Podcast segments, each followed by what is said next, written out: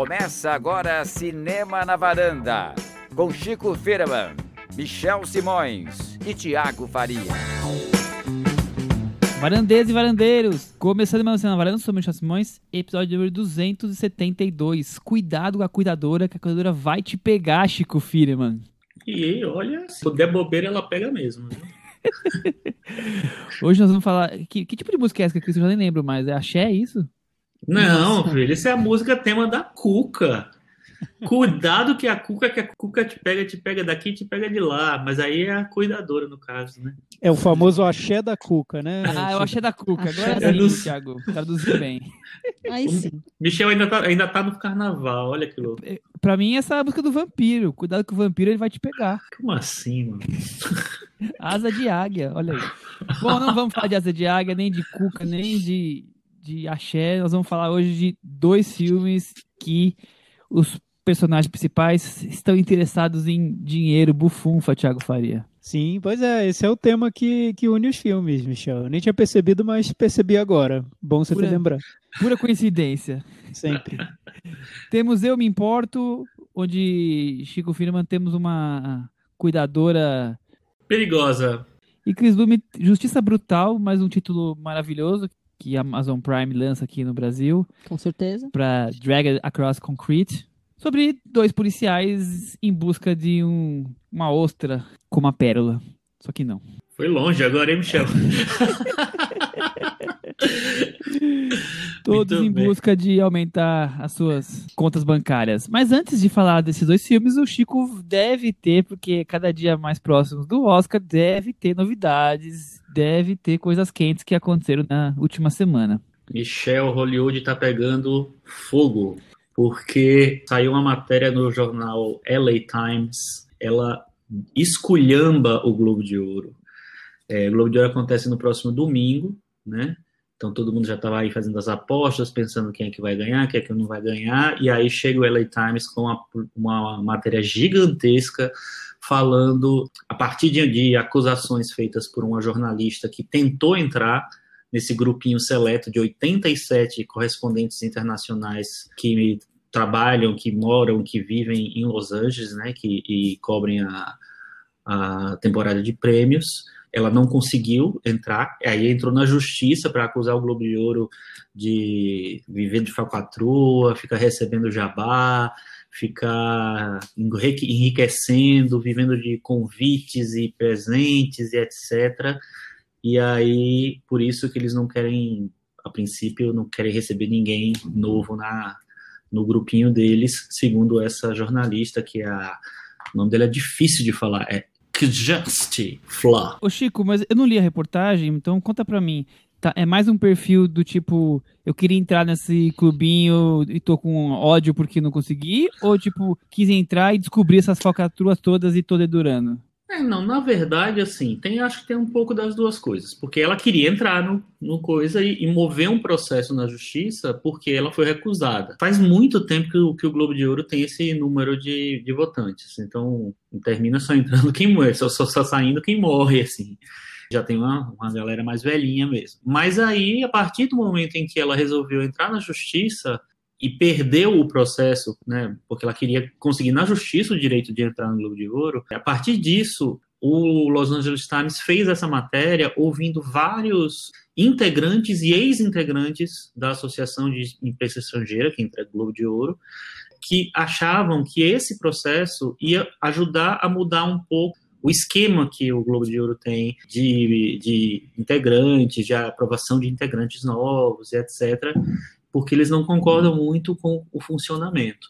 E aí, a partir disso, vieram várias denúncias de é, muita gente que vota em filmes em atores específicos e, enfim, indicados porque recebeu jabá, porque recebeu milhares de dólares, porque para ir para as festas, para ir para conseguir presentinhos e etc.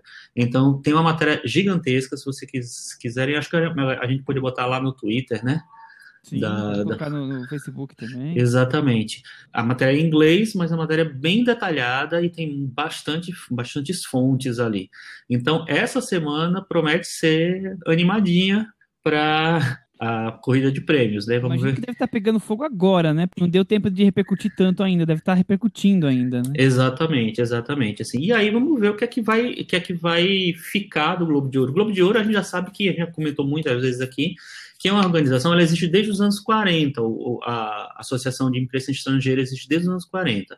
Ganharam um peso tão, muito grande né, nessa temporada de prêmios e, na, e na, em Hollywood como, como um todo, porque, na verdade, não tinha mais ninguém. Quando eles é, inauguraram, tinha, tipo, os críticos de Nova York, lá no outro pedaço dos Estados Unidos, tinha a National Board of Review também, uma coisa bem pontual, e tinha eles ali em Hollywood. E aí eles começaram a fazer uma festa com prêmios, etc. Então viraram o segundo maior momento, talvez, da, da temporada de prêmios. Mas com o tempo, por causa, inclusive, dess- dessas denúncias, que não são novas, elas já vêm acontecendo durante alguns, algumas décadas, o Globo de Ouro já vem sendo meio desacreditado, né? Então, muita gente já não, não leva tão a sério as previsões para o Oscar, o termômetro do Oscar, etc. E agora vamos ver como é que vai ficar depois disso, né? Pois é, Thiago, o Globo de Ouro está aí sobre júdice. É, eu acho que pode ser bem problemático para o Globo de Ouro essa, essa série de denúncias, porque o que o Globo de Ouro tem hoje, eu, eu, eu analiso assim, ele tem uma, um nome, né, uma reputação, que é a de ser a premiação que antecipa o Oscar e que traz tendências para o Oscar. E a partir do momento em que essa, essa reputação se quebra, né, as pessoas param de levar em conta e, e isso vira um, um- grande, uma grande picaretagem, o Oscar também para de, de, de tomar essas previsões como algo, algo plausível para as escolhas que vão ser feitas. Então, eu não sei. Eu acho que pode ser perigoso para o Globo de Ouro, isso, essa série de denúncias, sim. E eu não sei como isso vai se refletir pro, no Oscar, porque será que o Oscar vai querer é, reafirmar escolhas do Globo de Ouro no momento em que eles estão cercados por, por denúncias? Não sei, pode ser que não. Então, eu não sei. Chico, você acha que vai se refletir no Oscar? É, eu acho, na verdade, que o Oscar já tá, já faz um tempo, ele está meio que se desvencilhando do Globo de Ouro, assim.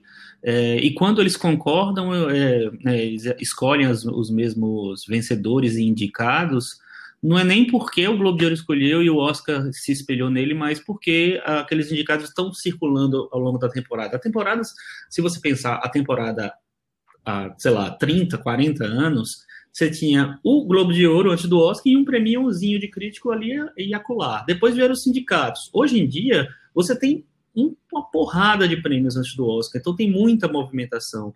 O- necessariamente o Oscar não precisa olhar para o Globo de Ouro para para se é, é, para escolher quem são quem são os indicados, quem são os finalistas, quem são os vencedores.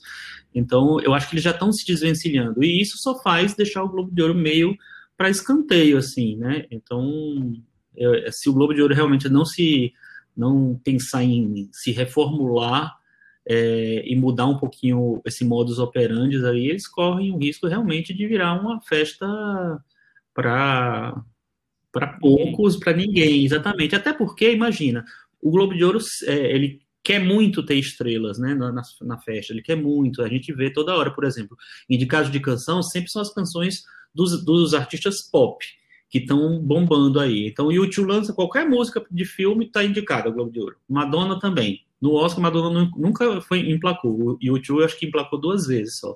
É... E por aí vai. Tem várias coisas. E na, na matéria, ele, eles citam muitas coisas, é, muitos exemplos. Por exemplo, tem um, um filme dos anos final dos anos 90 chamado A, a Musa, que acho que, se eu não me engano, é do Albert Brooks, que tem a Sharon Stone. Teve uma campanha, super campanha para Sharon Stone ser indicada, um papel que ninguém nem lembra. E nem, nem, ninguém nem ligou na época. E a Sharon Stone foi indicada ao Globo de Ouro. Ela foi indicada várias vezes ao Globo de Ouro, inclusive. É, só que para o Oscar, uma vez só com o Cassino. Então eu acho que é, o Oscar sempre teve uma noção de que o Globo de Ouro, do que o Globo de Ouro tinha virado. E aí eu acho que o Globo de Ouro meio que vai é, se enterrando um pouquinho, né? Mas vamos ver, né? O, o... Agora eu, é, eu acho muito difícil os atores querem, querem associar a imagem a uma associação que está sendo vítima desse escândalo. Não sei, por exemplo, como vai ser a festa do Globo de Ouro, se eles vão conseguir levar alguém, se vão conseguir reunir alguém, que enfim, é, afinal de contas tem Covid aí. Não sei se as pessoas vão querer associar a imagem a essa associação no meio dessa denúncia toda. Eu acho que se o Globo de Ouro não para esse ano, claro, mas por algum outro ano aí perdeu, sei lá, a TV, porque não se interessa mais pela credibilidade do prêmio, a coisa desanda. E já teve isso, viu? Já teve isso. Teve, uma, teve umas denúncias um tempo atrás. Hoje é a NBC que, que promove, que transmite era NBC no começo, depois eles, eles cancelaram por causa de umas denúncias, aí uma, um outro canal assumiu, aí teve mais denúncias, aí eles desistiram também, aí a NBC voltou depois. Então tem, não é de agora, essas, essas denúncias não são de agora, mas vamos ver, né? Os indicados estão rolando, eles estão em todos os lugares. Por exemplo, na categoria de melhor atriz, é, nesse quesito de melhor atriz, as quatro indicadas, é, quatro das cinco indicadas ao Globo de Ouro também são indicadas ao SEG, também foram indicadas ao Critics' Choice e também estão naquela primeira lista do BAFTA, que ainda é uma lista grande, enfim, mas tá lá. Elas estão lá, que são a Viola Davis, a voz suprema do blues, a Vanessa Kirby pelo Pieces of Woman, a Frances McDormand pelo Nomadland e a Carrie Mulligan pelo Bela Vingança. A princípio, essas quatro estão meio que garantidas, vamos dizer assim, entre aspas, porque a gente nunca sabe. Mas é, são, elas estão muito perenes na, na temporada inteira. O que está rolando é quem seria essa a quinta indicada? Porque a quinta indicada, cada, em cada lugar, está aparecendo um, alguém diferente. Então, vai meio que ter uma movimentação aí para poder é, a gente entender quem é que vai é, surgir nessa última vaga. O Globo de Ouro, por exemplo, escolheu a Andra Day, que faz a Billie Holiday no filme United States versus Billie Holiday. Ela também está indicada ao Critics' Choice, só que o Critics' Choice tem seis indicadas. Então, é, além da Andra Day, ainda tem a Zendaya pelo Malcolm and Mary, que a gente falou recentemente também. No SEG, essa quinta vaga foi da Amy Adams, pelo Era Uma Vez Um Sonho. É, e muita gente acha que vai ser Amy Adams, porque Adams é a queridinha da academia, já tem não sei quantas indicações, nunca ganhou, etc. Então, não que ela vai ganhar por esse, né? Não vai mesmo. Muita gente a, a, acha que ela pode surgir por causa dessa, desse vácuo aí. É, é um nome forte, pode ser que, que apareça mesmo por causa disso. Mas o SEG, por exemplo, as cinco é, atrizes do SEG não, é, não batem com Oscar desde 2009. Sempre tem uma que perde, uma que não entra e uma que é sempre o, meio que o corpo estranho que o segue joga lá no meio. Por exemplo, teve um ano que a Emily Blunt foi indicada pelo aquele filme Garota do Trem. Um negócio bizarro, assim. Puxado. É, puxadíssimo. E aí o Oscar disse assim: ah, não tô nem ligando para você, vou, vou, colocar uma outra pessoa aí. E aí eles podem talvez não ir nem com a Andra Day, nem com a Amy Adams e nem com a Zendaya. E pegar, assim, por exemplo, a Sofia Loren tá aí, né, pedindo para ser indicada, então, é, o filme está na Netflix, tá, ele foi super visto, provavelmente. Então, é um nome que pode aparecer. E outro nome que pode aparecer é o da Michelle Pfeiffer. Michelle Pfeiffer fez um filme chamado French Exit. Esse filme ainda não estreou oficialmente nos Estados Unidos, ele deve estrear agora, no finalzinho desse mês. Então, pode ser uma estratégia para trazer o nome da Michelle Pfeiffer justamente quando o pessoal estiver escolhendo os indicados para o Oscar. E a Michelle Pfeiffer está indicada ao Globo de Ouro de atriz em comédia. A favorita para ganhar atriz em comédia é a Maria Bakalova, pelo Borá. Só que no Oscar, a Maria Bakalova, ela deve ser, se ela for indicada, ela deve aparecer em coadjuvante. Então ela não é o empecilho, né, não é uma possibilidade de entrar em atriz. Então, se por acaso a Michelle Pfeiffer ganha esse Globo de Ouro de atriz em comédia, talvez isso indique alguma coisa, alguma movimentação aí que possa mostrar que ela tem chance de aparecer depois de não sei quantos anos indicada pela última vez, acho que 92 que ela foi indicada pela última vez, talvez ela assuma essa vaga aí. Tem gente apostando até na atriz do Minari, que não está muito cotada na, na corrida, mas a comoção causada pelo filme, talvez ela apareça em. A que faz a esposa do Steven Yeun, né? Como é essa quinta essa última quinta indicada, mas a princípio eu não sei. Eu votaria na Jodie Foster que é coadjuvante, é, é para ser coadjuvante na segunda temporada no The Mauritanian, mas teria que ter uma mudança aí de, de pensamento. Aconteceu já algumas vezes, mas não sei se eles vão mudar ela de categoria, teoricamente. Mas ela, ela merece ser atriz porque ela tem um tempo de tela muito grande, papel importante, ela está muito bem. Muito bem. quer comentar alguma coisa, Thiago? A gente já pode partir para os filmes. Podemos ir para os filmes. Enquanto acompanhamos de camarote tudo que acontece aí nessa corrida do Oscar. E por sinal, viu, Michel? O filme de hoje tem uma atriz indicada ao Globo de Ouro de, de comédia, que é a Rosamund Pois- Pike. Pois é, então temos aqui uma indicada ao Globo de Ouro. Falando de Globo de Ouro, temos a Rosamund Pike indicada para o filme Eu Me Importo, que é dirigido pelo Jay Blakeson, que é um cineasta britânico de 43 anos. Esse é o terceiro filme dele. Ele estreou com O Desaparecimento de Alice Creed e depois ele fez a bomba chamada A Quinta Onda, Cris. Ele fez ou ele cometeu? É, então, devia ser um crime. Alguém tem alguma coisa a comentar, a não ser que seja uma quinta onda seja uma bomba? Não, pois é, É. Eu, não, eu não conhecia o, o diretor, não estava associando o nome à bomba, né? Aí eu percebi que ele tinha dirigido a Quinta Onda, e foi uma surpresa, porque realmente foi um erro. E, e ele já admite que foi complicado fazer o filme, né? Uma superprodução. Ele começou num esquema mais indie, e agora ele voltou para esse esquema anterior. Não sei se por também por falta de competência dele, né? Porque se ele tivesse feito uma superprodução muito legal, não sei se estaria fazendo Eu Me Importo agora. Podia estar dirigindo, sei lá, Homem de Ferro Exato, 4, né? exatamente. é, mas é, é interessante, eu assisti só a Quinta Onda, não vi o primeiro filme dele. A Quinta Onda, eu acho que ele surgiu naquele momento em que estavam fazendo várias séries de filmes de ficção científica barra fantasia, baseado em livros juvenis, né? Em séries de livros juvenis. E inspirado pelo sucesso do Crepúsculo, do Harry Potter e etc. E muitos deles fracassaram, e um deles foi a Quinta Onda, tanto é que não saiu do desse livro aí, desse filme aí. Adoro esquecer dele, inclusive.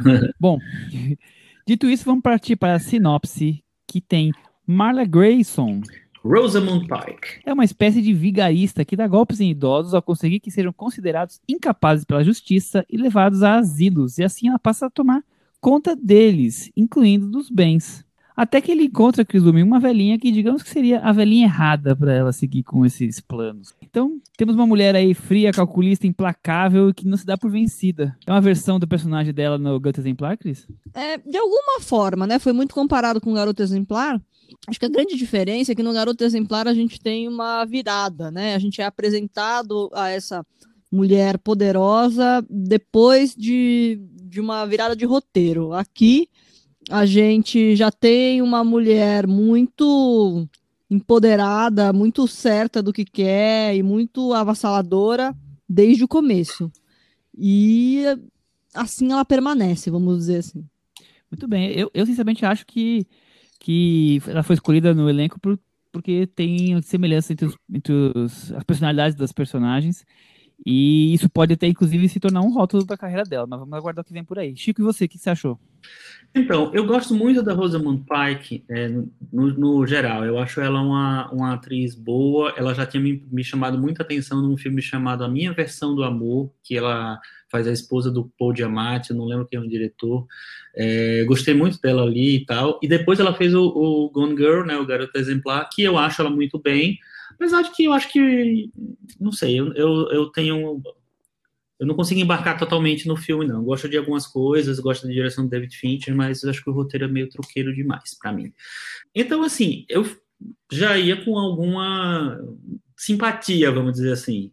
Mas a simpatia, para mim, ela caiu todo já na primeira cena, porque eu detesto esses filmes que usam a narraçãozinha espertinha para apresentar o mundo do personagem, como ele se dá bem, como ele faz isso, como ele consegue as coisas, e como você tem que se comportar, tarará. Cara, já me perdeu ali na primeira cena, já detestei, sabe? Não, não, não gostei mesmo, assim. É, à medida que o filme vai se transformando, porque ele realmente ele tem uma transformação ali, eu até achei que ele ia para um caminho pelo menos mais divertido, mas para mim não funcionou. Tiago, é isso mesmo? Tem uma narrativa bem espertinha? É, um filme recente que ele me lembrou foi O Tigre Branco, por causa da narração em off, que é bem cínica, né? Sarcástica. E, e, depois eu vi que o diretor ele tem referências do Scorsese, que era o, o, que o diretor do Tigre Branco também tinha. Então tem, tem semelhanças na maneira como o filme é narrado, tentando uma proximidade com o espectador, como se fosse uma conversa com o espectador, mas uma conversa bem sarcástica, né? Tem um tom pesado de ironia. Esse talvez um pouco mais pop que o Tigre Branco, né? Mas sim, também sim. vejo semelhanças. O que, o que eu, eu vi na, nas entrevistas do diretor é que ele diz que se inspirou muito no, em notícias de jornal sobre esse tipo de golpe que se pratica né, contra idosos que estão ali sendo à mercê de cuidadores que são que na verdade estão explorando essas, essas pessoas e querendo o dinheiro delas, enfim, ele se inspirou em matérias de, de jornal e ele também quis fazer um filme sobre essas pessoas que parecem muito boas, parecem perfeitas e parecem que estão em prol de uma boa causa, mas que no fundo são grandes oportunistas. Então ele, ele juntou essa, essas duas ideias num estilo que que remete a, a, filmes como Os Bons Companheiros e O Lobo de Wall Street, citando dois do Scorsese que ele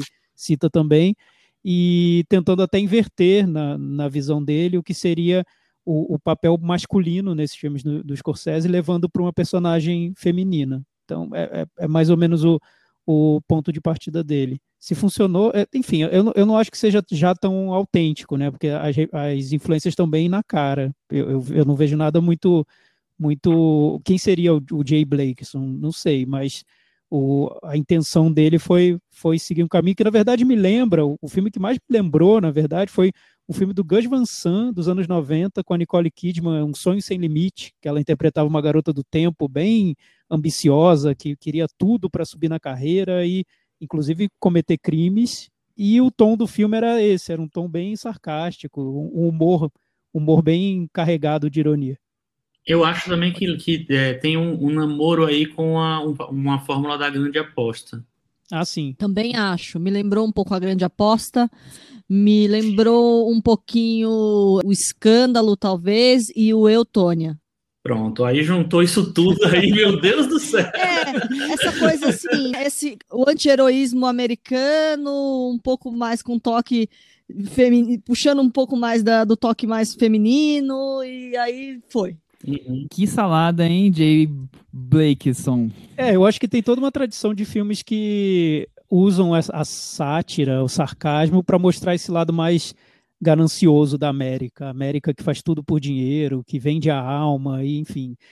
É, eu não sei, talvez se o, se o Trump tivesse vencido, ainda bem que não venceu, mas se tivesse vencido as eleições, esse filme seria ainda mais forte, porque mostra essa América que topa tudo por dinheiro. Como ele perdeu, pelo menos a gente já respira um pouquinho mais aliviado, mas, enfim, eu noto uma tradição de, de filmes com esse perfil. Mas é um filme que ele flerta por vários gêneros, né? Então, ele vai desde essa narrativa pop que a gente falou aqui, para brincar com esse sarcasmo, mas ele tenta ser um thriller, um filme de máfia, uma comédia de humor negro, né? Ele tá ali, é, é seria quase inclassificável, digamos assim, nos gêneros, não que isso seja necessário realmente classificar ou não, mas assim, eu, eu vejo que ele tem vários tons e, e caminhos que acabam um sobre o outro em, em vários momentos do filme. E, eu acho que acaba tipo escapando das mãos dele a, a, ideia que ele tinha de, de fazer esse filme com cenas de ação, com violência, com humor, com romance, tá tudo lá e não consigo ver nada que se desenrole num filme completo. É, eu acho que para assim, para você se fazer um filme que é baseado no sarcasmo, que o sarcasmo é tipo assim, a, a estrutura do filme está no sarcasmo, você precisa ter, ter um roteiro muito bom. Então, eu acho que o Jay Blakes não podia ter chamado alguém para falar, para escrever com ele, não, não, não, fazer sozinho, porque não acho que ele consegue segurar a onda de, de todas as piadinhas e todas as, as coisas que são teoricamente espertinhas que ele quer que ele quer jogar assim. Eu acho que fica meio raso, meio frouxo. A, a gente tem grandes exemplos ao longo da história do cinema. Tem, tem vários momentos em, em que a, o, o, cinema se viu muito cínico, né? No, enfim, os filmes no ar, por exemplo. Então, e esse filme não deixa de ser também uma releitura de um, de um filme no ar, assim. É, segundo o IMDb, ele é uma comédia crime thriller. Deve ser mais ou menos isso mesmo. Mas tem uma, não sei, uma falta de, de um roteiro mais sólido, assim, mais bem escrito, para poder, é, talvez, que, a, é, que, o sarcasmo funcionar um pouco melhor. Eu acho que, assim, a Rosamund Pike, ela levanta o sarcasmo para cima, né? Eu acho que ela consegue defender bem, mas não sei se ela dá conta de... Para mim, não dá conta de deixar o filme mais, mais sei lá, substancioso, assim, sabe? Nem o Peter Dinklage quando entra. Quem eu gosto mesmo é a Diane Wist. A Diane Wist eu acho, adoro, uma das minhas atrizes favoritas de todos os tempos. Eu acho que ela, assim, faz um papel muito pequeno, mas com vários momentos bem legais. As cenas dela, dela andando para fora do asilo, eu, eu sinceramente foi as que mais me empolgaram, se é que dá pra chamar de empolgação, mas eu falo, olha que legal essa cena. Porque o, o resto eu achei bem frouxo, bem, bem frágil. Mas então temos essa personagem é, que pro mundo vende-se como uma alma caridosa, mas no final das contas está sempre bolando de maneira implacável e calculista mil golpes para tentar ah, surrupiar o dinheiro do, dos velhinhos. E ela vai de encontro com um, uma velhinha que tem uma família que aparentemente não existia e na verdade é bem envolvida com crimes, Thiago. E, e daí se desenrola essa se torna em algum momento até uma disputa, né? É, ela tem é uma trama com muitas reviravoltas. É, tem, tem essa origem do noir mesmo, como disse o Chico. A personagem dela, da Rosamund Pike, é a femme fatale, bem fatale, né? Ela, ela atropela todo mundo que, que puder para ter sucesso e dinheiro. Desde a primeira cena, você não... Ela, ela não sai daquele... Do, do objetivo dela, do trajeto dela, né? Exceto talvez bem no finalzinho do filme, mas sem querer dar spoiler, mas é aquela personagem que é determinada, ambiciosa, enfim. O, o que eu vejo, só falando um pouco sobre o filme, é que eu, eu gosto do, do estilo, do, do gênero do filme. Então, eu não tenho problema quando o filme tem muita reviravolta, quando brinca com, com gêneros e quer ser várias, várias coisas ao mesmo tempo comédia, thriller, filme de crime, de máfia.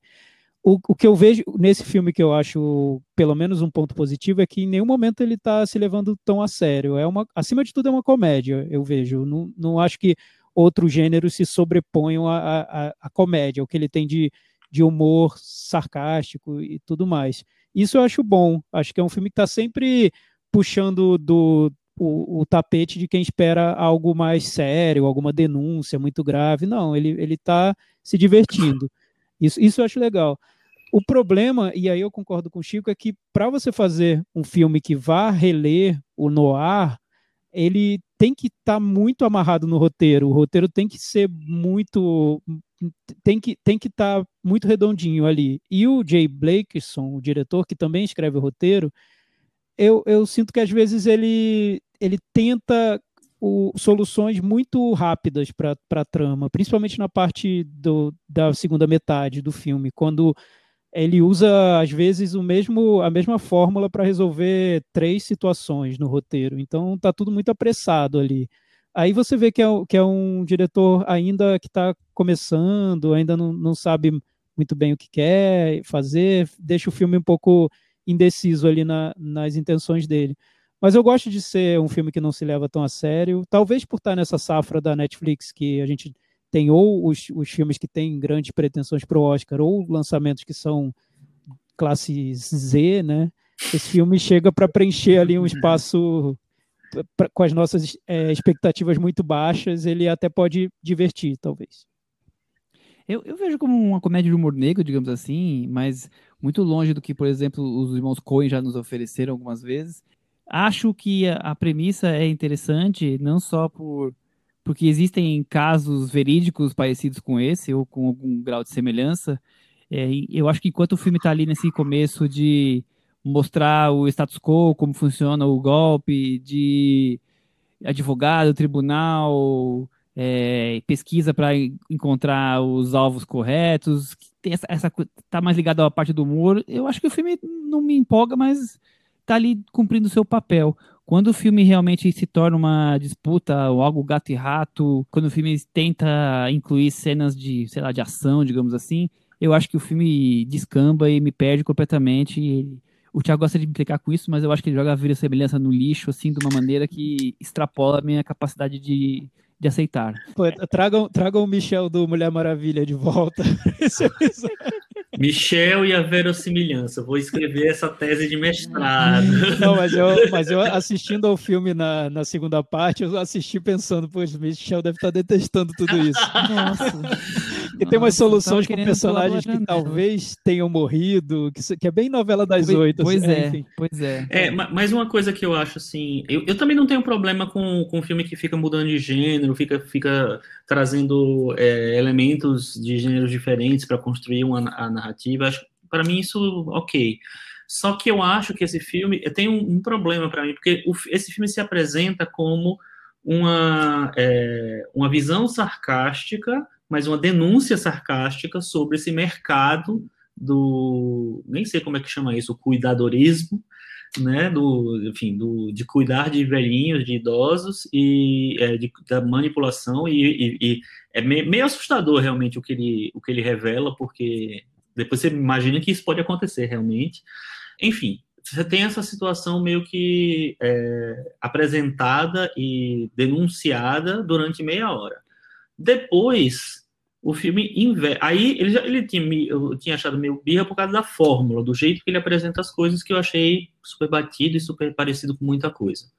É, derivativo, na verdade, de muita coisa. E aí, quando ele é, adiciona esse elemento é, de thriller e aumenta essa, essa questão do humor negro e tal, eu disse assim, ah, vai me dar alguma, alguma, alguma satisfação agora vendo o filme, algum prazerzinho e tal.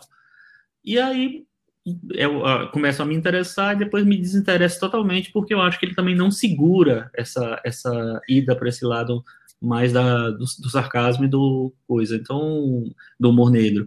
Então eu acho que é um filme que para mim ele, ele falha nas missões dele, assim, sabe? No, em fazer uma comédia realmente legal e, e engraçada de verdade e tal. E também ser um filme de denúncia, esse filme que é, mostra uma situação, mostra o funcionamento de uma coisa tal. Então, para mim, ele meio que falha nas duas coisas.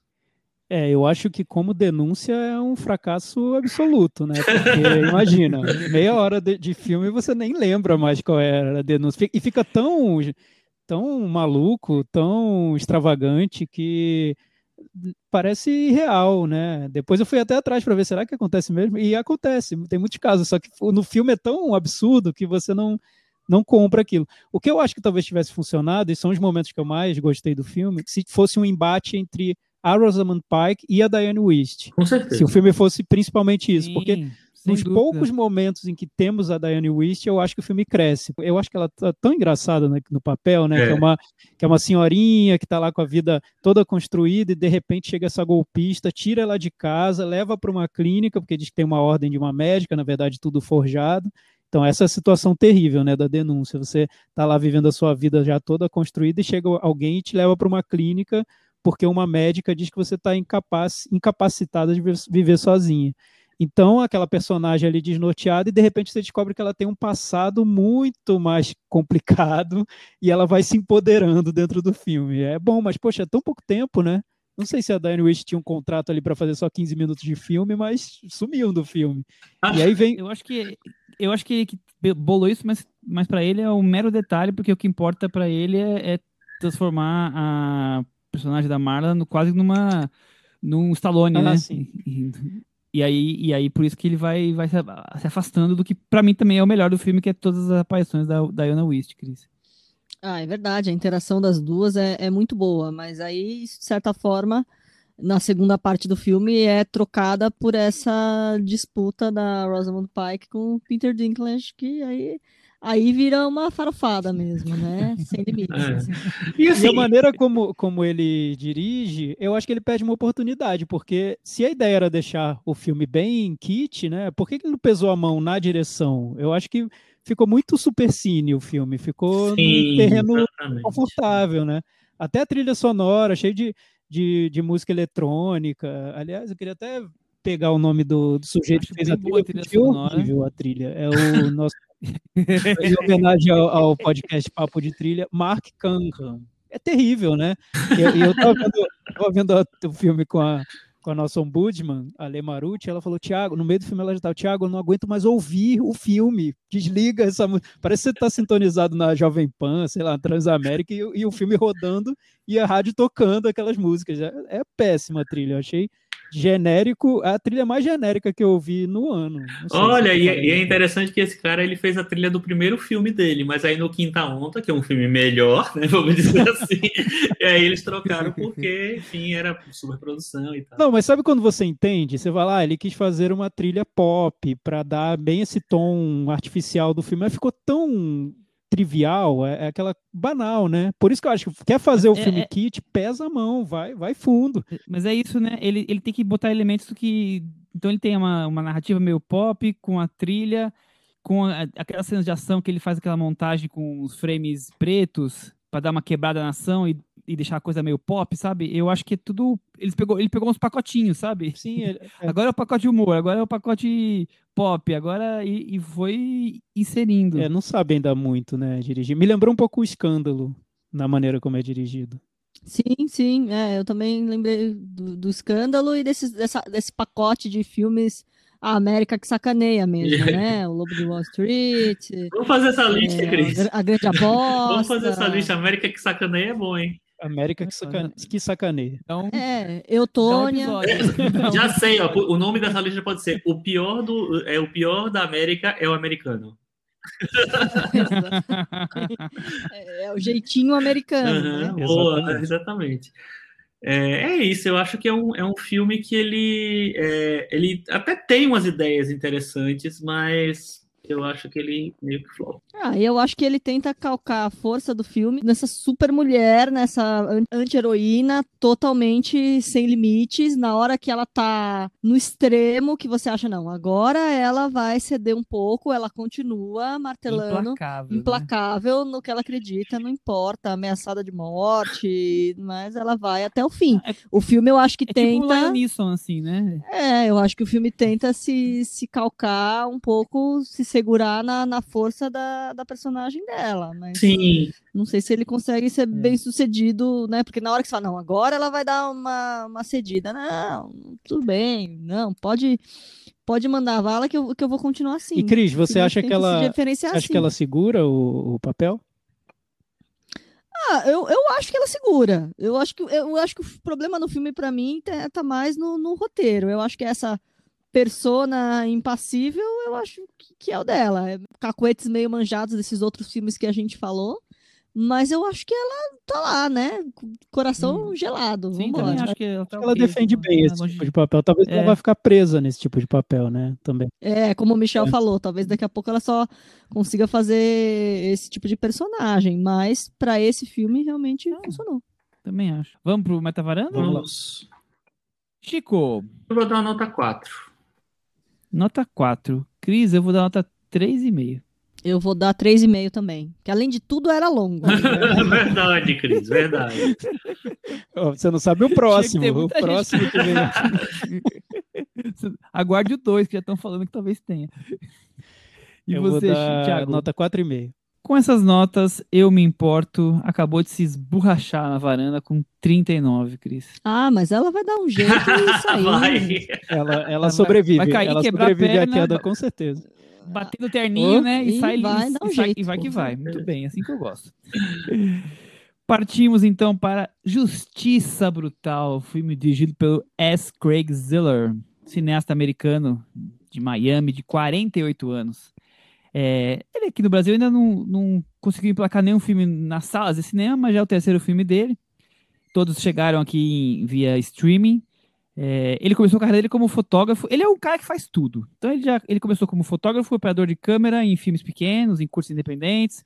Depois ele começou a escrever livros, já escreveu acho que cinco, seis.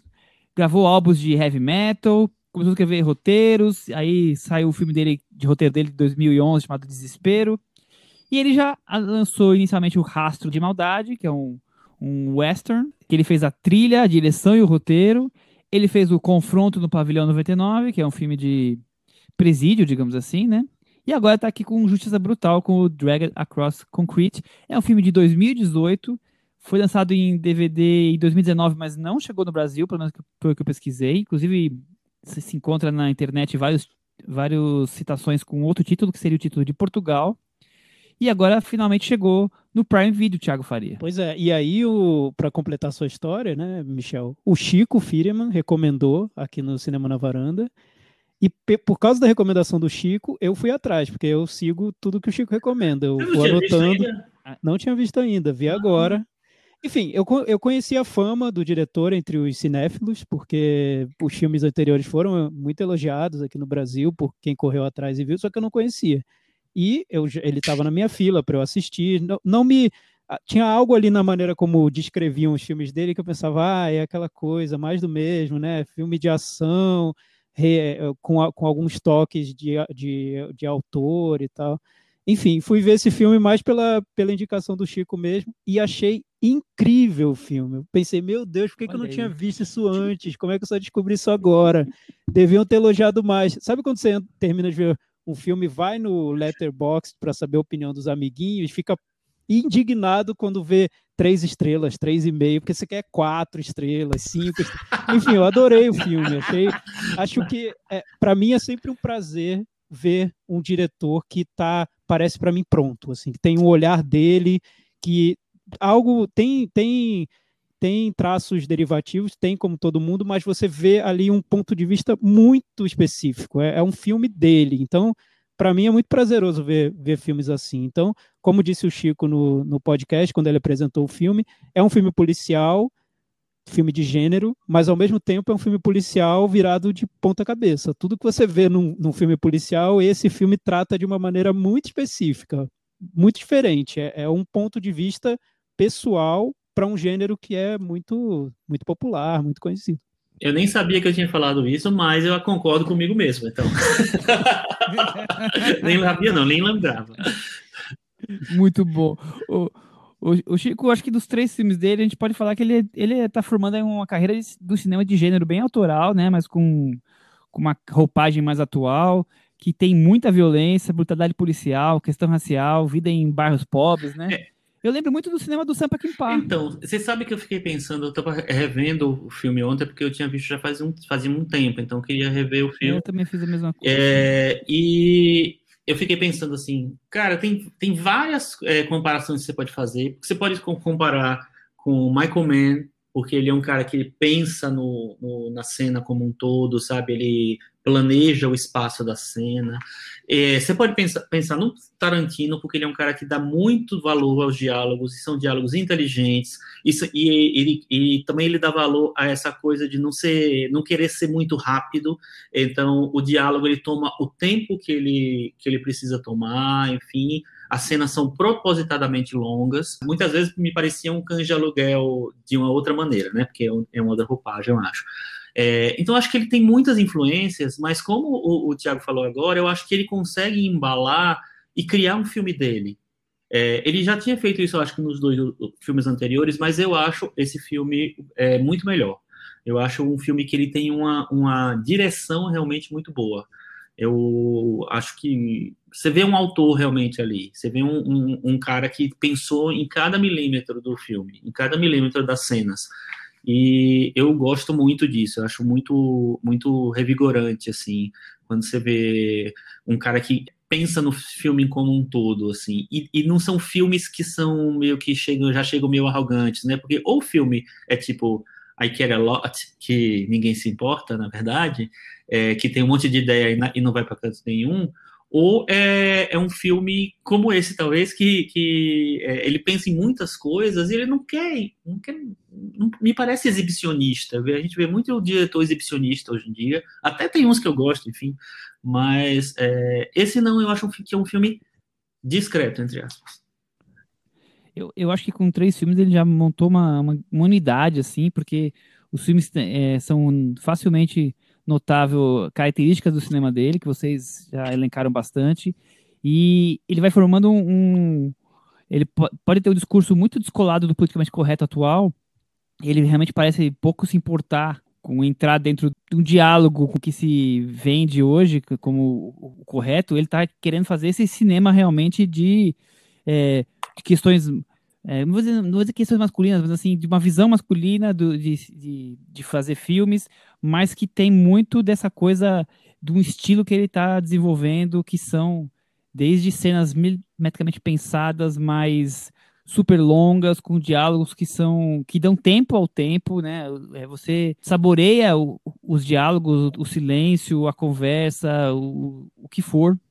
Então ele vai devagarzinho construindo sem deixar de lado uma questão da, da violência, do até em algumas cenas de gore, que, por exemplo, o confronto do 99 é até mais forte isso, mas assim, é um, é um cinema que já tá em três filmes, já, eu já sei quem, quem é o Craig Ziller, diferente do que a gente falou agora do, do Jay Brixton, né? A gente já, já sabe exatamente em que caminho que ele tá fazendo o filme, aquela coisa que você viu 30 segundos do, do filme, você já deve, sabe que é um filme dele. É, Michel, você falou sobre tempo, né? Eu acho que isso é, é, é a palavra para definir o cinema dele, porque a maneira como ele narra a trama é, é uma trama policial que, se tivesse num filme de uma hora e meia, talvez, de uma hora e vinte, seria um filme super trivial, talvez, no, na mão de outro diretor, porque você tem a típica história de, de policiais que são truculentos e aí são afastados do trabalho e tem que ganhar a vida de outra maneira, aí acaba se acabam se aproximando do crime, e paralelamente a isso você tem a história de outro personagem, num ponto do filme essas, essas histórias se cruzam. Então a trama, se você comprimisse essa trama em uma hora e vinte, uma hora e meia,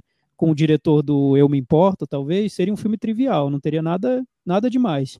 O que eu acho legal no, no filme dele, do, do Craig Zeller, é que ele usa o tempo tanto para para alongar cada momento dessa trama e torná-la bem realista de um jeito que é incomum em filmes do gênero, porque você não está esperando esse tipo de realismo num filme policial. Você não está esperando ver uma sequência de perseguição que é quase toda silenciosa, quase toda lenta, enfim, uhum. com um personagem que às vezes liga o rádio tá, e está ouvindo uma música soul, no meio de uma cena policial, enfim, você não espera nada disso. É, é um, é um realismo incomum, que está no, no olhar do diretor, que você não vê em outros filmes. E também na própria duração do filme, é um filme de 2 horas e 40, imagina, não é um filme de 1 hora e 20, é um filme de 2 horas e 40.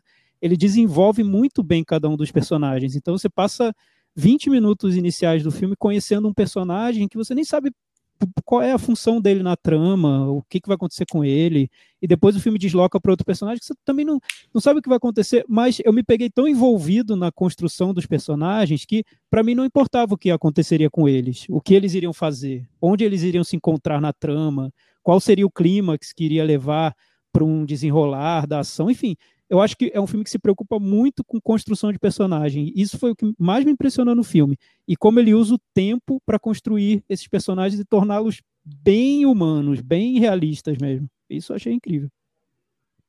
Legal. Bom, o filme passou em Veneza, fora da competição, em 2018, e agora vamos para a sinopse e a gente volta a mergulhar mais no filme. Dois policiais abusam da violência numa prisão e são punidos por seis semanas sem trabalhar e sem salário. Tipo pois assim. é, Mel Gibson e Vince Vaughn. E o Mel Gibson, você sabe, né? É assim, um, um diretor que consegue arrancar uma boa interpretação do Mel Gibson, ele merece já ir direto para o céu dos diretores, é, né? É, isso já, isso já é, me ganhou aí. É um negócio impressionante, assim. E o Mel Gibson tá ótimo nesse filme. Tá muito bem. Ele, ele, ele absorve a, a o tom do filme muito bem, né? Assim, é, é, eu acho que é interessante quando você quando o tom é bom e quando o ator, o, o, protagonista, consegue absorver entender aquele tom e funcionar naquele tom. E o, e o Mel Gibson, acho que ele faz isso, assim. E a parceria dele com o Vince Vaughn, eu acho que funciona muito bem, muito bem. A cena do deles dois no carro, né, é, conversando lá dentro do carro, lá, para mim, é a refilmagem de Pulp Fiction do, do Samuel Jackson de outra volta, é, mas só que de uma outra maneira. É, enfim, eu, é, eu acho assim, o, a, a, ligação dos dois personagens me lembra muito aquela ligação ali. Interessante. Eu não, eu não tenho o mesmo entusiasmo que vocês, mas eu realmente concordo na, com as mesmas qualidades que eu encontrei no filme. É, Thiago, Mel Gibson e Vince Vaughn, então vamos começar pelo que a gente normalmente deixa por fim, que são as atuações. É que a gente falou bastante já você também falou uma boa parte do filme Olha, já? eu sim, me surpreendi muito com os dois no filme, mas aí eu acho que quando você tem texto para trabalhar e um diretor que dá espaço para você atuar, é mais fácil que venham as boas atuações, né? Então, talvez o, eu acho que o Mel Gibson nesse filme está provado, ele é um bom ator, ele com um bom personagem e com tempo para que esse personagem se desenvolva, se apresente ao público, ele convence. E o Vince Vaughn também. Ele me surpreendeu talvez mais ainda que o, que o Mel Gibson. Mas todo o elenco eu acho que tá, tá bem no filme.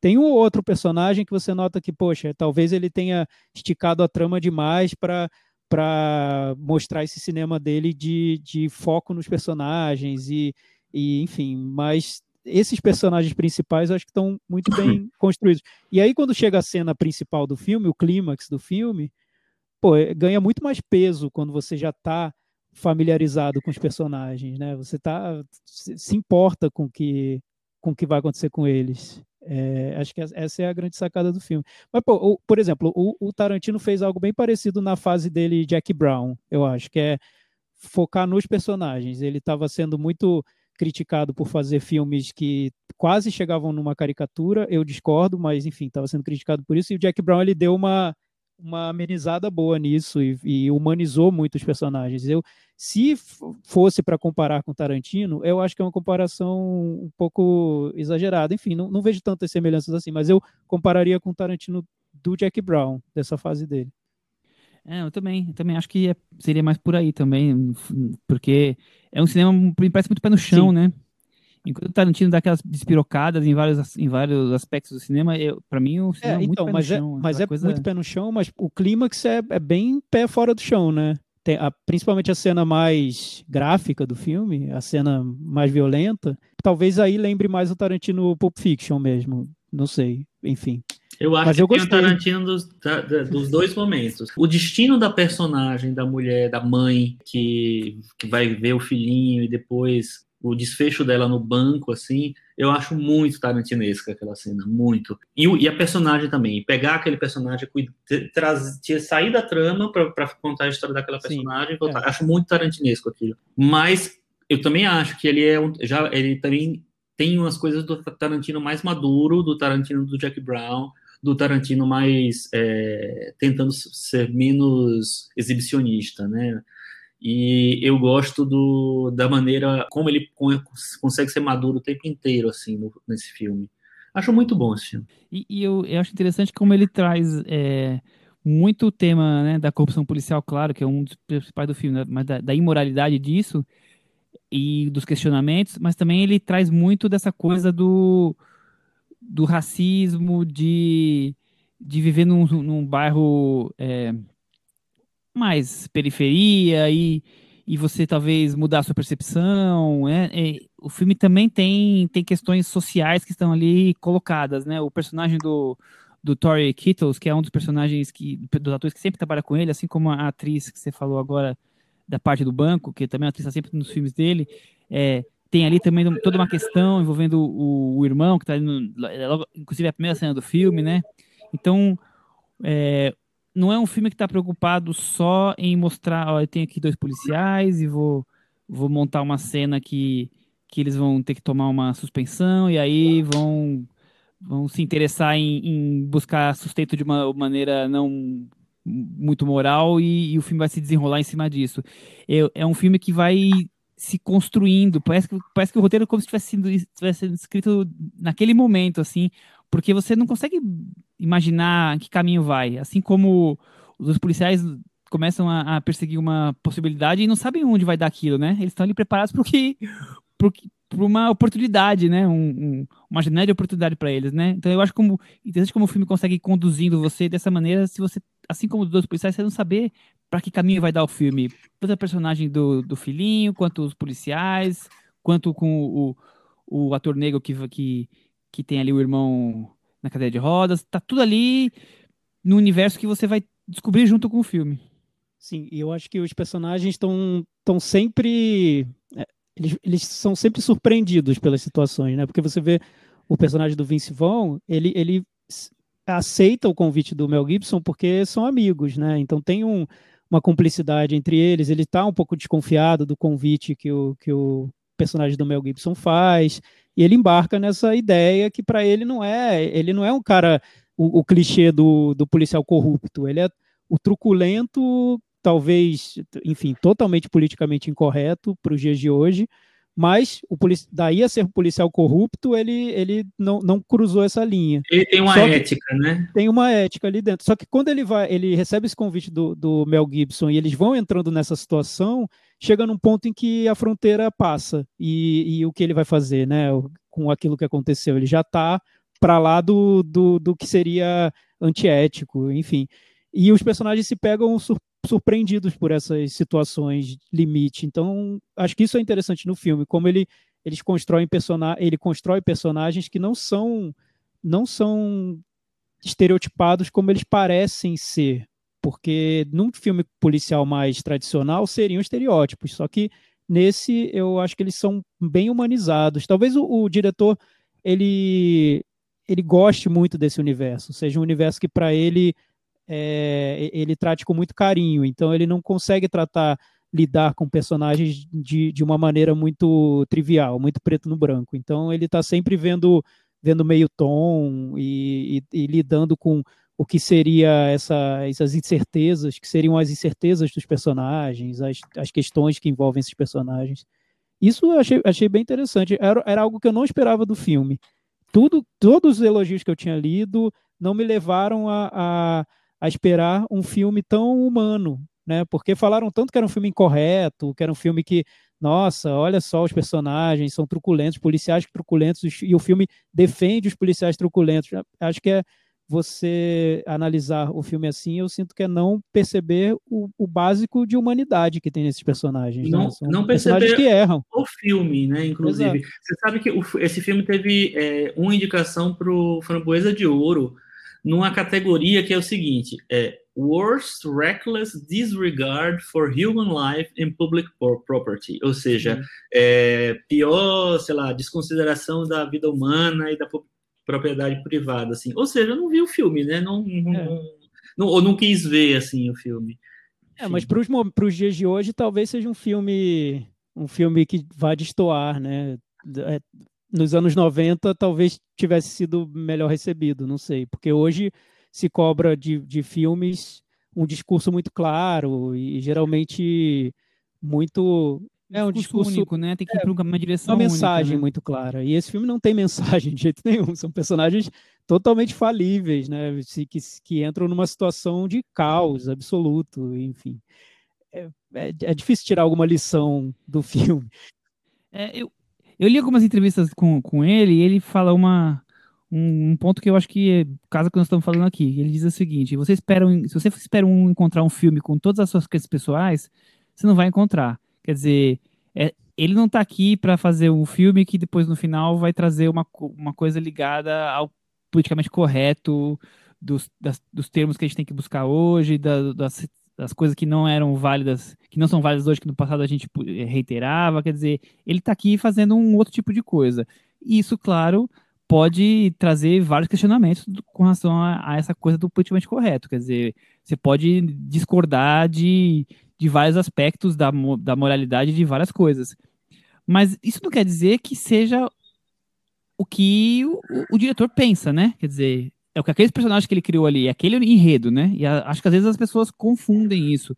E outra coisa que é muito, o filme é muito criticado e eu discordo completamente, é que ele pode ser tedioso só porque ele tem essa coisa mais lenta, do tempo, de esperar o, o, um personagem comer um lanche dentro de um carro. É um filme que eu acho inclusive, positivo. Quer dizer, é um filme que traz essa coisa. O Tiago falou em humanidade, mas assim, dá o tempo do que as é, coisas é, eu são. Eu diria né? que é um realismo mesmo, né?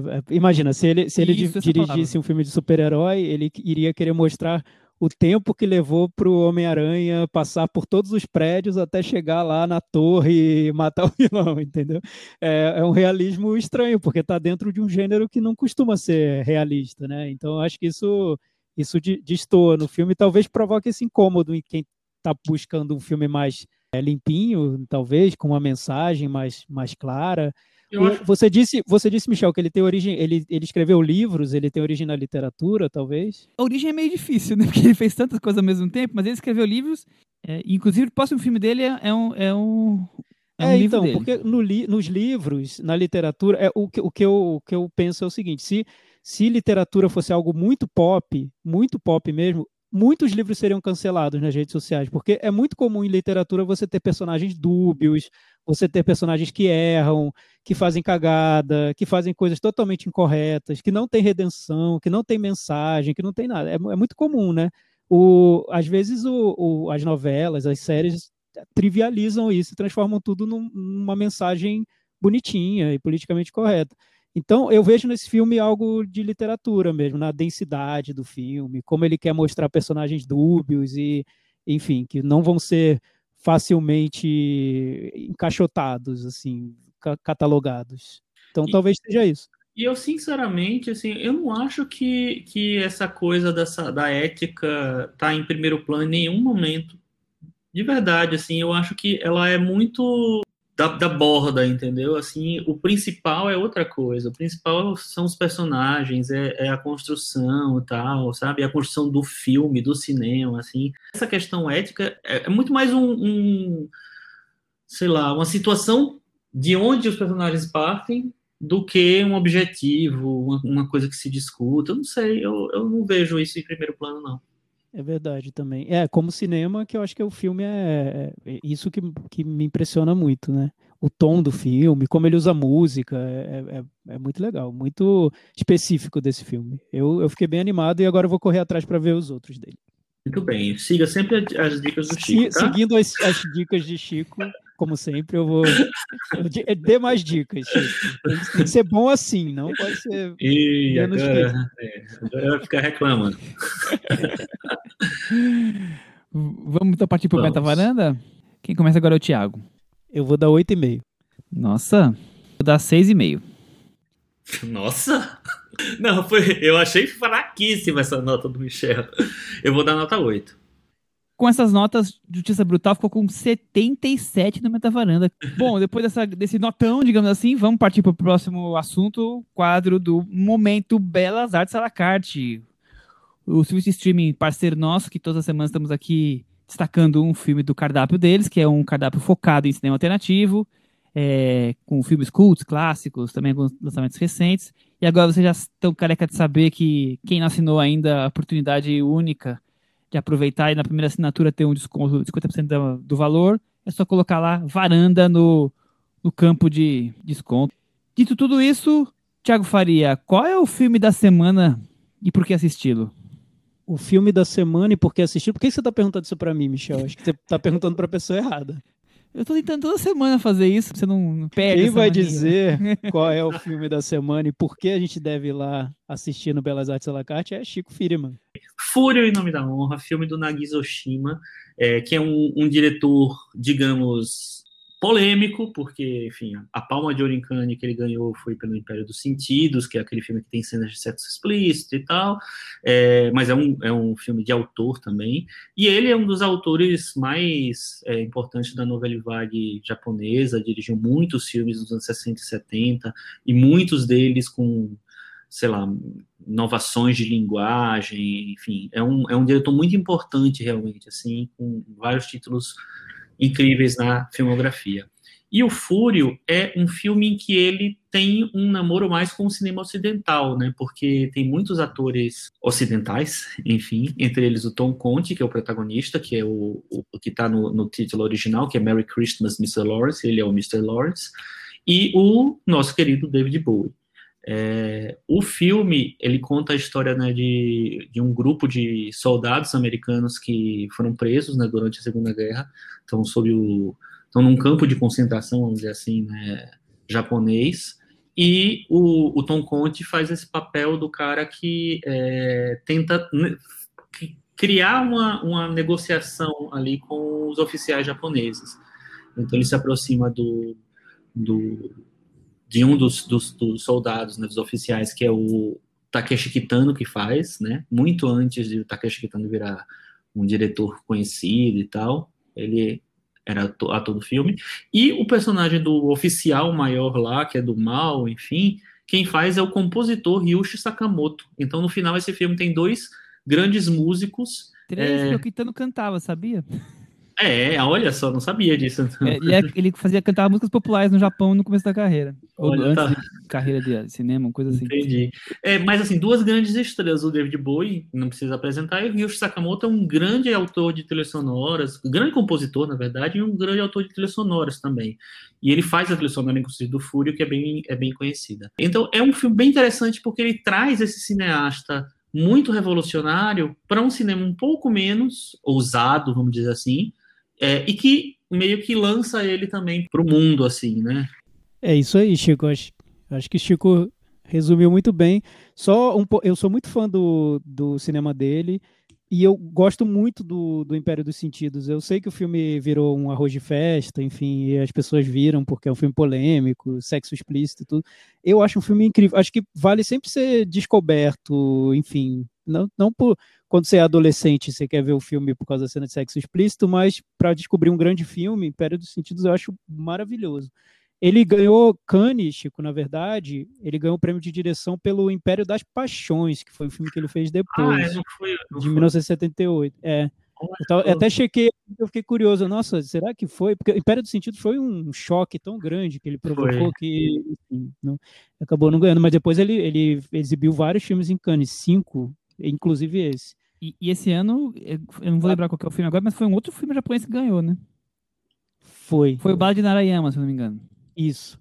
É, e, e eu acho que o que é curioso no, no Fúrio é realmente ver esse diretor que antes do, do Fúrio era super ousado, passou por momentos radicais mesmo da carreira, fazendo um filme de. É, é um filme de conciliação, quase, né? Tentando encontrar um tom ali um, um, um pouco mais acessível, mas também tratando de temas que apareciam em filmes anteriores essa história de trabalhar com músicos é realmente é, é interessante. A trilha do filme é, é uma trilha que eu acho espetacular. Muito, é o que eu acho mais marcante no filme, lembrando, é a trilha mesmo. E a atuação do Bowie, porque parece que ele está tá um pouco deslocado no filme, é uma, uma presença ali que é uh, um, um, músico muito conhecido dentro de um papel, isso sempre provoca um ruído interessante, eu acho.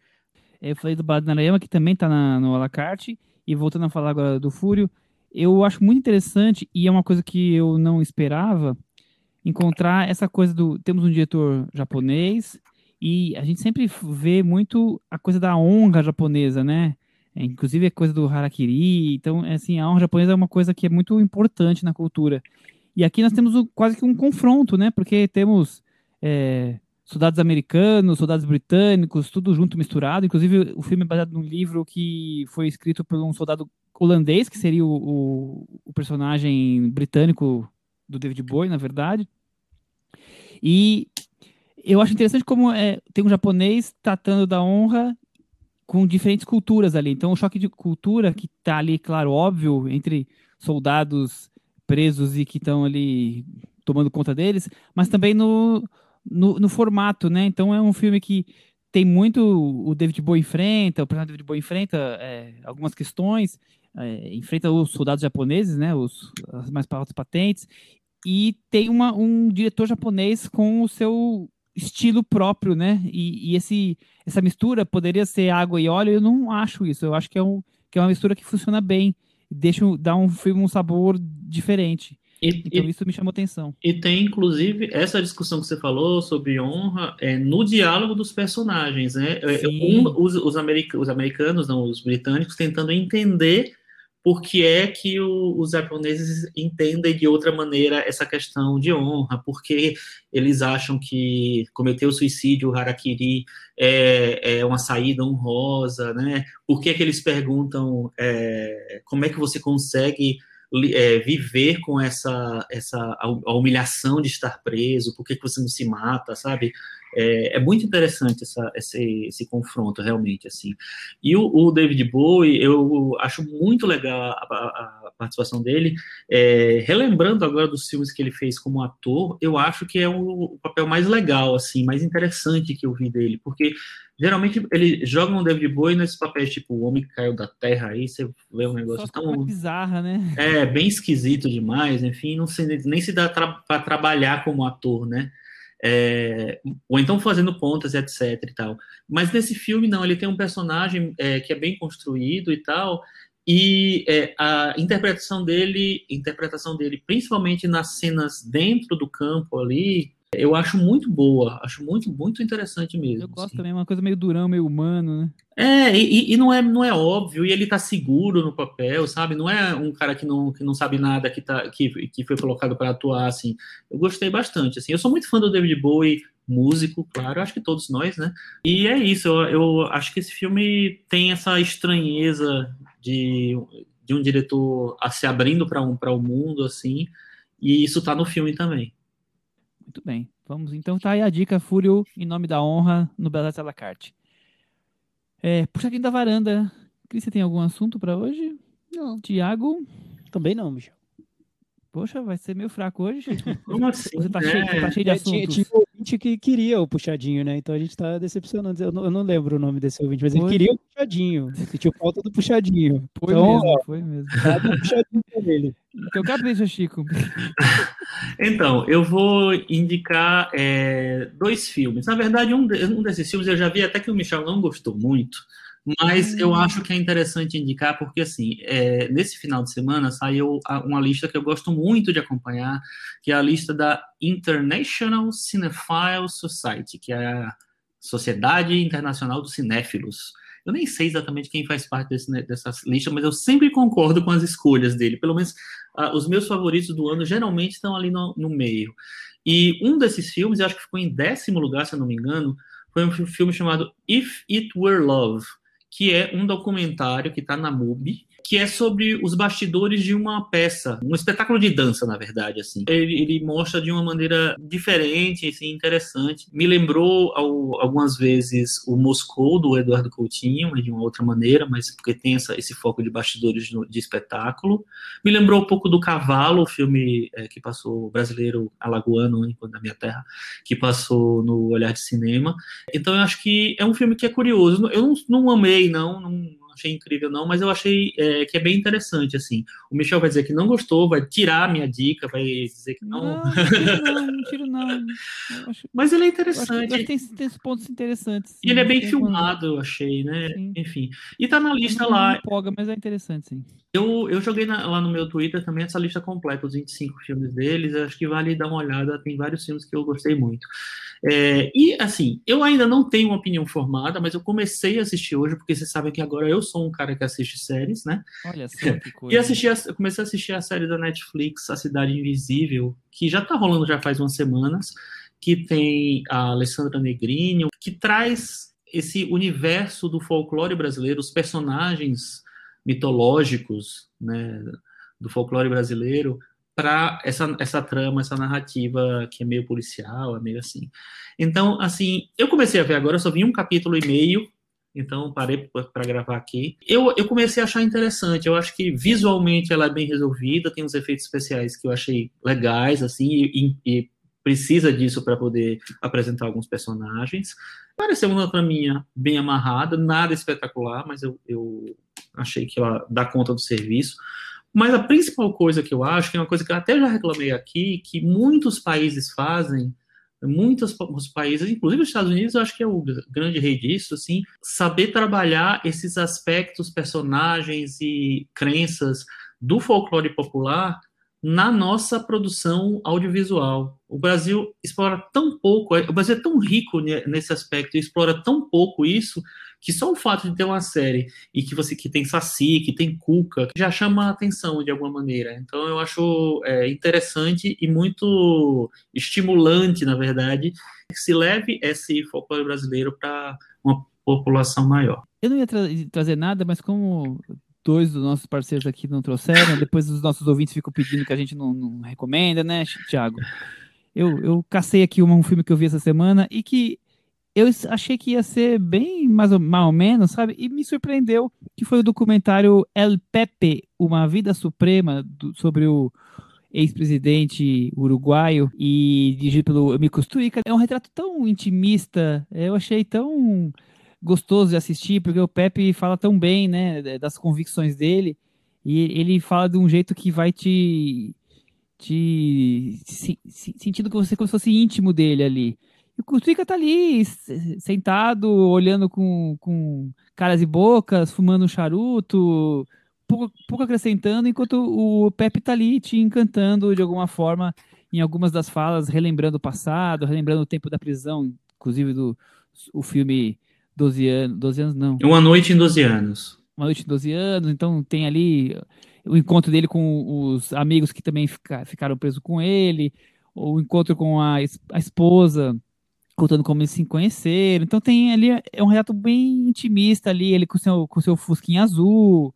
Então eu achei que, que é um filme agradável, um filme que vale a pena ser, ser visto, ainda mais para quem, quem compactou bastante com, com as questões políticas dele, acho que ali va- vai se deliciar facilmente. Então, El Pepe é uma vida suprema. Michel, eu vou dar uma dica. Já que, deram, já- não, já que vocês deram dicas bem cabeçudas, eu vou dar uma bem pop. É cabeçuda, bom. eu, a série da Netflix de, Não, de essa- ah, é. é folclore. É, tá. o Boto, o Boto, a Cuca. É, realmente. Eu tinha pensado no, do- no documentário da dança, enfim. Mas, realmente. Você, você fez o, cro- o crossover aí, do, de um pro, do MUBI para Netflix. Tá. Enfim, eu, eu vou, vou indicar um. É um documentário bem curto, de uma hora, que tem no canal da Disney, no streaming da Disney, que chama Por Trás da Máscara. Então, é o seguinte: eu- essa dica eu vou dar para poucas pessoas, é para poucos, porque são as pessoas que se sentem um pouco perdidas quando estão vendo um filme da Marvel, um filme de super-herói, e não entendem muito bem por quê, qual a importância desse personagem, como um personagem se liga com o outro, de onde ele surgiu, como foi criado. É um documentário de uma hora, bem convencional, é, simples, mas que conta muito bem essa trajetória dos personagens da Marvel, como eles nasceram, os principais, como eles se tornaram o que eles são, como eles se desenvolveram em universos paralelos e como todas essas questões que hoje estão em alta de representatividade, enfim, das minorias, foram sendo integradas ao universo Marvel. Terminando de ver o filme, e é um filme bem autocrítico, ele coloca ali em, em questão várias decisões erradas da, da Marvel eu passei a respeitar mais os quadrinhos, porque eu noto que realmente, por um período longo, foi um espaço de resistência, de defesa de minorias, e que estava até na contracorrente do que acontecia no, no mainstream mesmo. Então, vale a pena assistir para se enturmar ali com esse universo e assistir às produções que estão no, no Disney Plus. Tiago, você não sabe o nível de paixão que eu tô por você agora. Ah, é? Você viu esse filme? Você tem que ver. Não vi ainda. Mas você- para você vai ser óbvio, não vai ter nenhuma novidade. mas eu gosto de passar Por trás da máscara. por trás da máscara, tá bom. Vou atrás. Muito bem, então tá aí já recomendado uma série de documentários e uma série, Cris. E vamos então encerrar com aquele momento, né? Cantinho do ouvinte. Com o Tiago Faria. O Cantinho do Ouvinte é o nosso espaço para comentários lá no cinemanavaranda.com. No, no episódio da semana passada, Relatos do Mundo, Todos os Mortos e Amor Estranho Amor, a gente não teve comentários específicos lá no nosso blog sobre os filmes. O único que teve sobre o, o, o episódio foi do Fábio Alves dizendo que sentiu falta do boletim do Oscar. E ele ficou tão indignado com isso que ele disse: Vou ver a live do Chico com a Cris. Enfim, o, o boletim do Oscar é muito elogiado né, no, nas redes sociais, né, Michel? Você sabe, viu? Pois Eu, é, Thiago, muito. eu também mostrei para vocês, né? Veio também a, a, a pergunta lá do Giovanni, sempre ouvindo a gente, é, perguntando, não, não teve? Eu, eu perdi, pulou, não sei o quê. O Giovanni Barros, e, e, e eu disse, vou dedicar para você, e terminei esquecendo. Então, é dedicado para você, Giovanni, e vou dedicar para o Fábio também hoje, esse boletim do Oscar que a gente fez, que foi grande pra caramba hoje. Excelente, excelente. E vamos, e vamos deixar a dica para o próximo Cantinho do Ouvinte. Entrem lá no nosso blog, cinemanavaranda.com, e comentem essas mudanças, no, dessas mudanças não, esses escândalos agora do Globo de Ouro, se eles podem afetar o Oscar ou não. Deixe sua opinião. É isso aí. fa- Falem sobre os nossos temas de hoje pra gente poder trazer aqui eles no cantinho, né, Cris? Pois é, eu acho que a gente teve menos comentários porque a gente teve um probleminha no servidor essa semana, né? Que já foi normalizado. Então agora todo mundo Muita já gente pode. teve acesso ao episódio muito perto do fim de semana. Foi um episódio É, o- liberado aos poucos, né? Teve o acesso preferencial, grupo. Isso, tipo o Clubhouse. é, Foi o contrário do Clubhouse. Foi primeiro pro Android e depois pra Apple. Essa- que bom que co- conseguimos resolver o problema. Vamos encerrando então por hoje? É isso. Vamos lá. Até semana que vem. Tchau. Tchau.